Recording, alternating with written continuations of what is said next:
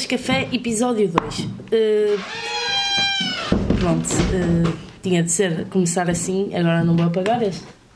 É regalo, diz: Ah, vamos deitar, não sei o quê, e fica a arrumar as coisas. E só faz barulho. Depois já há bocado mandam-me berrar umas raparigas que estavam lá fora uh, a dizer porque estávamos a estudar. E depois, claro, corre mal. Não corre mal, regalo. É barulho, é barulho, claro. Malta, Uh, o primeiro episódio está na bio. Não é o excerto, não é o teaser que, que foi apresentado, uh, porque isso, como eu acabei de dizer, é um teaser. Está uh, o episódio completo no SoundCloud. Era só para dizer isto a toda a gente que disse que o primeiro episódio que eu tinha feito foi muito curto, que um minuto não dava para nada. o episódio tem cerca de 13 minutos. Não sei se querem ouvir para quem está a ouvir isto, para quem não está a ouvir isto, a Real vai começar a tirar fotos. Ora bem, eh, hoje é dia quê? 17. 17 de janeiro. Pois, 17 de janeiro. Eh, eu já estou em Portugal, ao tempo. Eh, mas entretanto não gravei o episódio, mas eu vou explicar como é que foi a minha experiência do, de viajar e de passar o mês inteiro sem redes sociais. Ora bem, eh, eu não sei se cheguei a dizer no outro podcast, mas fui à Itália para um projeto.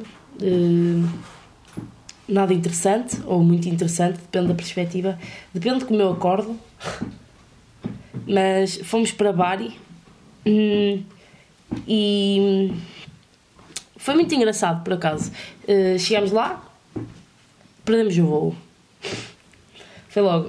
Estávamos, nós fomos do Porto para Lisboa, chegámos a tempo nesse, uh, e depois de Lisboa para Roma, perdemos esse voo.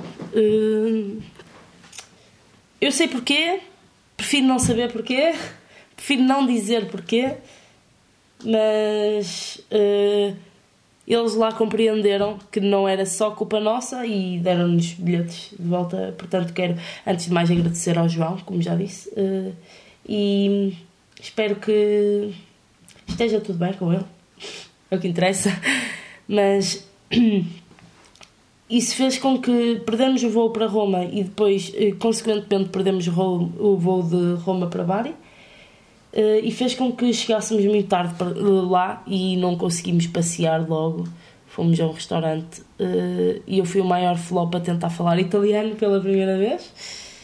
Uh, e era muito estranho, mas não era um estranho mau. nós estávamos sentados e estava o pessoal a dançar ao nosso lado, tranquilo. mas pronto, depois fomos para o hotel, blá blá blá blá blá blá. Num overall, sem o projeto, foi engraçado. Com o projeto também foi, mas foi um bocado maçudo ter acordado todos os dias, termos de estar na universidade às nove. Chegarmos à universidade todos os dias às nove e meia. Porque eh, nós fomos com italianos e, e com, tivemos com italianos e fomos com turcos. Eh, e eles realmente perceberam que os portugueses não têm. não são pontuais. Por isso é que eu também estou a gravar isto uh, muito tarde e era suposto sair todas as semanas, portanto vai passar a ser quinzenalmente enquanto me apetecer, porque sou eu que mando. Estou a brincar. Vocês mandam, eu faço, não é? Não, não sou. Não. Mas pronto, perdemos esses voos. Uh, depois fomos. Ah, não gosto dos italianos. Os italianos Houve cinco que conheci, dois deles sabiam falar muito bem português, já tinham ido ao Porto, já tinham estado com o Fernando Madureira, por acaso achei muito engraçado qual é a probabilidade. Uh, mas os italianos em geral são arrogantes, mal educados e estúpidos. É isto que eu tenho a dizer. Uh, os turcos, por outro lado, são impecáveis. Que isto é uma conversa com eles decente não é estas conversas de café, porque este episódio está um bocado estúpido, mas caguei. Uh, mas os turcos são impecáveis. Uh, e acho que se assemelham também muito com os portugueses, porque nós conseguimos ver as diferenças de personalidade. Claro, há pessoas extrovertidas, introvertidas, tímidas, uh, mais comunicativas, Uh, e eles metem as pessoas confortáveis e acho que os portugueses também têm essa característica de, de colocar as pessoas numa zona de conforto quando o local em que, não, em questão não é o mais apropriado nem é o mais semelhante ao seu local, ao seu, à sua zona de conforto. Não sei se perceberam, mas uh, era basicamente isso que eu, que eu queria dizer. Hum, Conhecemos alguns italianos, como eu estava a dizer, que eram, que eram engraçados, mas no overall não foi uma experiência muito boa. E os italianos não sabem falar inglês. Não que os portugueses saibam falar muito, mas sabem, os portugueses sabem falar, os turcos também, mas os italianos não sabem falar inglês, nem se dão ao trabalho de tentar falar inglês. Claro que uh, nós, quando vamos para um sítio temos que tentar e facilitar as coisas às pessoas, tentando também falar a língua deles. Mas se não sabemos, falamos inglês e elas simplesmente estão-se a cagar para o que nós estamos a pedir, a perguntar, e é um bocado complicado assim. Bari é um bocado feio, é verdade. Um bocado? Mas, por acaso, até tivemos boas experiências, porque Bari é feio Há bares em que tu pagas 8 euros por uma cerveja, mas depois encontras sítios com peronis, muito boa, peroni, uh, por 2 euros uma garrafa de 66 uh, eh, centilitros. Portanto, é bom. Os portugueses, eles por acaso estavam sempre a perguntar como é que nós não ficávamos bêbados e eu ria-me. E o Zé, que é um amigo meu também. porque os turcos estavam a dizer que eles não ficam uh, eles não ficam bêbados ao ponto de agregar porque eles simplesmente bebem dois copos e já estão bêbados e dizem pronto chega os italianos gostam de beber tinto uh, por acaso a Valéria era fixe ela estava sempre a beber tinto uhum. mas conhecemos um turco que bebeu dois shots de Jagermeister duas cervejas e estava a cambalear a dizer que estava muito mal que tinha de ir para o hotel eh, isso não é normal, não é muito normal. Eh, quem me dera ficar bêbada assim, era muito dinheiro que eu poupava, muito. Mas podia ser pior, podia ser pior. E é o que interessa. Bah, uh, também fomos a Castel del Monte, Polignana Mare. Uh, nós queríamos ir para Pane Pomodoro e Matera, mas uh, perdemos o metro e depois de perder o metro perdemos o autocarro. Então eles, quis, eles decidiram ir pela primeira vez uh, decidiram seguir a minha opinião porque eles não gostam lá muito das minhas ideias mas fomos a Paulinha na Mare e foi incrível incrível um, uma cidade um, aquilo não era uma cidade, era uma, ter, uma terriola uhum. muito pequena em todos os sítios que tu passavas, eh, em que vocês passavam. Era a árvore de Natal, também foi engraçado porque fomos na, na altura de Natal. Uh, a árvore de Natal, uh, camelos com luzes enormes uh, e muita gente na rua. e por acaso gostei de um conceito que eles têm lá. Vila Real devia adotar isso. Devia e não devia, mas eles têm a hora da sexta e por acaso nós encontramos um restaurante que não fazia a hora da sexta, foram muito simpáticos connosco. Só estou à espera, à espera das faturas contribuinte, que os italianos têm um grande problema em cumprir. Um, nós temos um problema em cumprir horários e eles em cumprir tarefas, uh, em entregar faturas contribuinte. Nós, uh, nós, já estamos à espera para aí há um mês, mas pronto, é lidar. no overall foi isso. Uh, Redes sociais, eu não tinha redes sociais, como já tinha dito. E foi engraçado, porque eu dei por mim um, a não estar no telemóvel, uh, a não tirar fotografias. Tenho uma dúzia de fotografias que é o pessoal que está ao meu lado a dormir e a gozar. Uh, e observava as coisas muito mais. Eu usava o telemóvel só para procurar o, o itinerário para irmos a restaurantes e aquele sítio e aquele outro. Mas acho que senti que aproveitei muito mais. E depois eu ria-me quando eles me perguntavam as redes sociais e eu não tenho. E havia uma, a Gizi, Gizi, a Gizi. Uhum. Um, ela era turca. E eu estava a dizer que irritava-me quando muitas vezes eu passava mais de duas horas ela passava 4 horas e meia no Instagram em média e dizia que tinha tendência para aumentar esse número e não para diminuir. Isso é um bocado assustador, tipo, não fazes nada da vida, com, estás constantemente com o telemóvel, isso é um bocado assustador. Muito assustador, tão dependente de uma rede social. Mas eles por acaso estavam a comentar que não podiam estar tanto nas redes sociais porque por causa das operadoras. Eh, eles só tinham Wi-Fi e o Wi-Fi lá era uma treta. Eh, da universidade tivemos imensos, eh, imensas complicações com, com a net, mas pronto.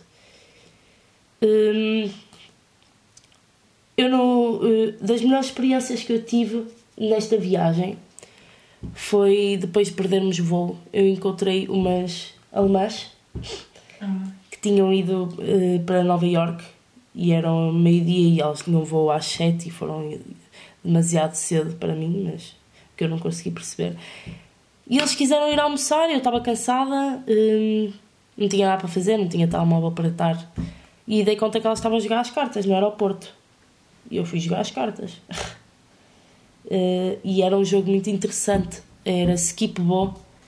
É hum, uma mistura de solitário com Uno e se vocês um dia arranjarem esse jogo e forem a tentar ler as regras, aquilo é complicadíssimo.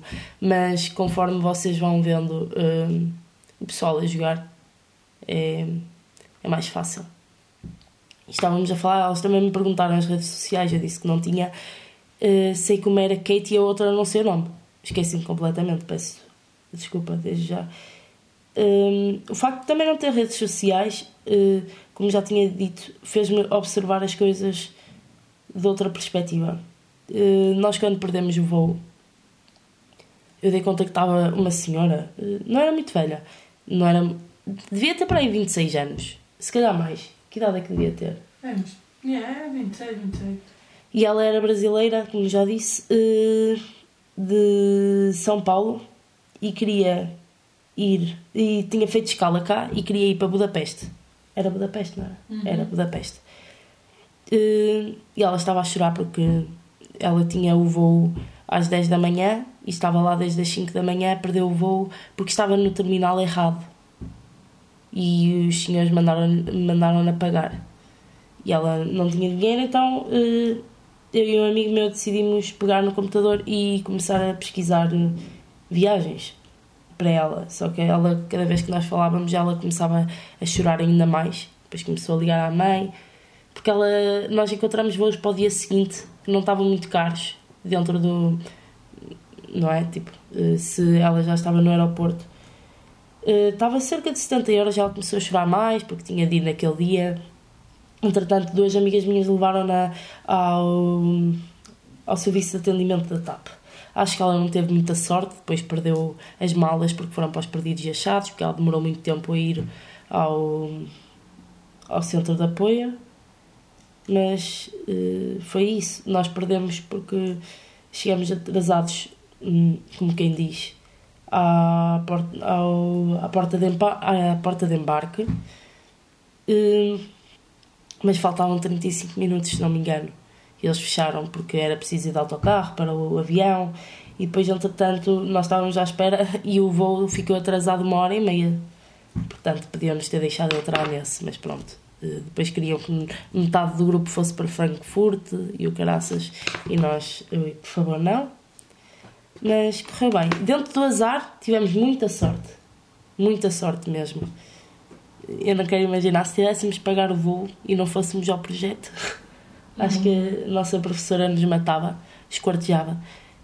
Mas pronto, acho que fez com que eh, não ter redes sociais fez-me focar nas relações interpessoais que eu tinha com as pessoas, nas que me dava mais, e desapegar-me de relações que afinal não são assim tão importantes. E isso é bom.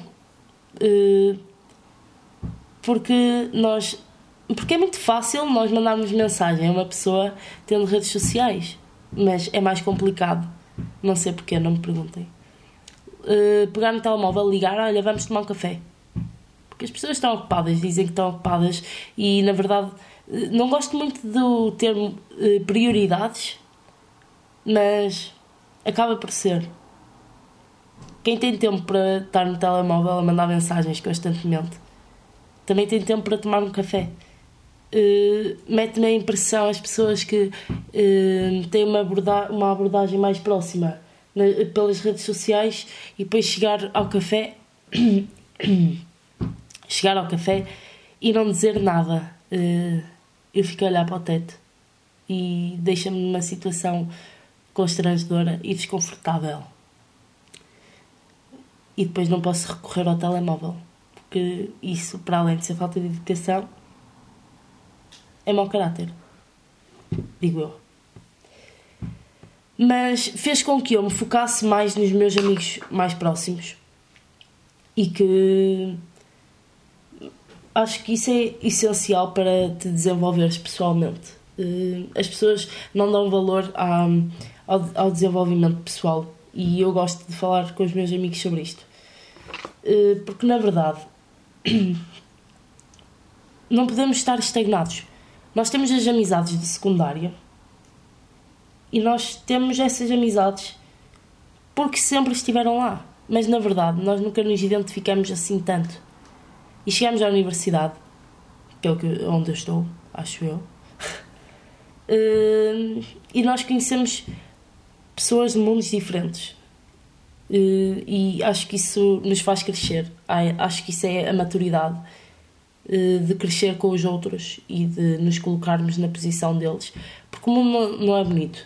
E no secundário nós achamos tudo que é fofoquice, fofoquice, fofoquice e não crescemos porque temos a oportunidade de falar com as pessoas que tem, e conhecem as outras pessoas com quem, eh, de quem estamos a falar. No, na universidade nós não temos eh, essa oportunidade e isso é excelente.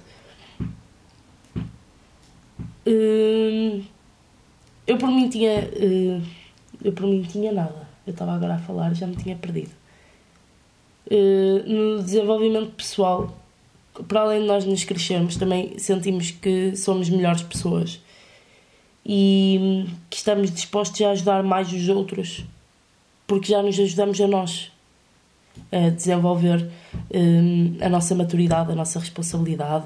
Uh, pá, nós, o pessoal de, da minha turma tem 20 anos.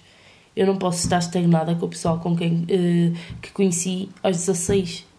Não é muita a diferença de idades mas quando eu tiver 24, também vou dizer que estava estagnada aos 20. O, o objetivo é crescermos sempre e fazer com que os nossos amigos cresçam connosco. E nós crescemos com os nossos amigos. Torna-se um ciclo. Mas é um ciclo saudável, não é tóxico. Não é como o teu grupo de amigos no, no secundário. Porque achamos sempre, ah, uh, vai ser para a vida. Não vai ser para a vida. Nunca é. Na universidade, são pessoas é completamente diferente. Claro que dedicamos mais tempo aos nossos amigos da universidade. Porque nos identificamos mais com eles. Porque são da nossa turma. Porque viveram, porque experienciaram as mesmas coisas que nós. Eu sou de Vila Real mas, eh, e estou a estudar na minha cidade. Mas eu, eh, a maior parte do meu grupo não é de, da minha cidade. E eu consigo ver os mundos diferentes que são. Eu conheço pessoa, pessoas, a maior parte de aldeias, tipo Foscoa, Baião. Aquilo são aldeias. Mas são mundos diferentes e crescemos em mundos diferentes, em ambientes diferentes, mas ao fim e ao cabo estamos todos na mesma situação. E isso faz com que nós nos coloquemos na posição delas, era o que eu estava a tentar dizer. Hum, eu tenciono em 2021 ou fazer dois meses sem redes sociais ou eliminar definitivamente. Mas não sei, acho que preciso de coragem. Mas o que custa é pagar. Depois não me dá vontade para, para fazer um novo Instagram, um novo Facebook, novo Twitter, novo Messenger, novo WhatsApp. Eh, eu agora estou a olhar, a Regal está quase a dormir. Está deitada, com a roupa de rua. E ela está sempre a reclamar para não estar com a roupa de rua. Mas a cama está fechada. A cama está fechada, diz ela, ok. Hum, pronto. Depois, o próximo, eh, só uh, queria deixar isto aqui. O próximo episódio vai ser sobre voltar a Portugal com sem redes sociais e estar a ter aulas já com as redes sociais. O, o pós, o, o mês de morrer para o mundo.